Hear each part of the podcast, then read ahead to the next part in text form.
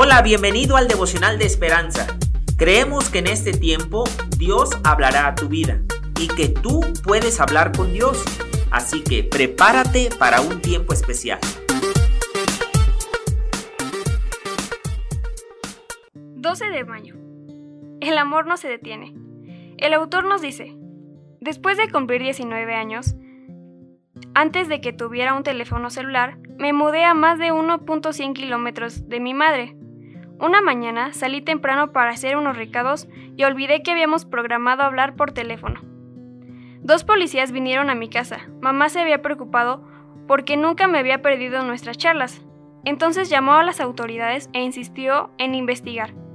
Uno de los policías me miró y dijo, es una bendición saber que el amor nunca dejará de buscarte. Cuando tomé el teléfono para llamar a mi madre, me di cuenta de que lo había dejado mal colgado. Después de disculparme, ella me dijo que tenía que contarles la buena noticia a los parientes y amigos a quienes les había dicho que yo estaba desaparecida. Corté pensando que ella estaba exagerando, aunque me hacía bien sentirme tan amada. La escritura pinta un cuadro hermoso de Dios, aquel que es amor buscando inalcanzablemente a sus hijos descarriados. Como un buen pastor, se interesa por cada oveja perdida y la busca, lo cual reafirma el valor incalculable de cada amado hijo de Dios. El amor nunca deja de buscarnos. Oremos por aquellos que necesitan conocer en amor a Dios.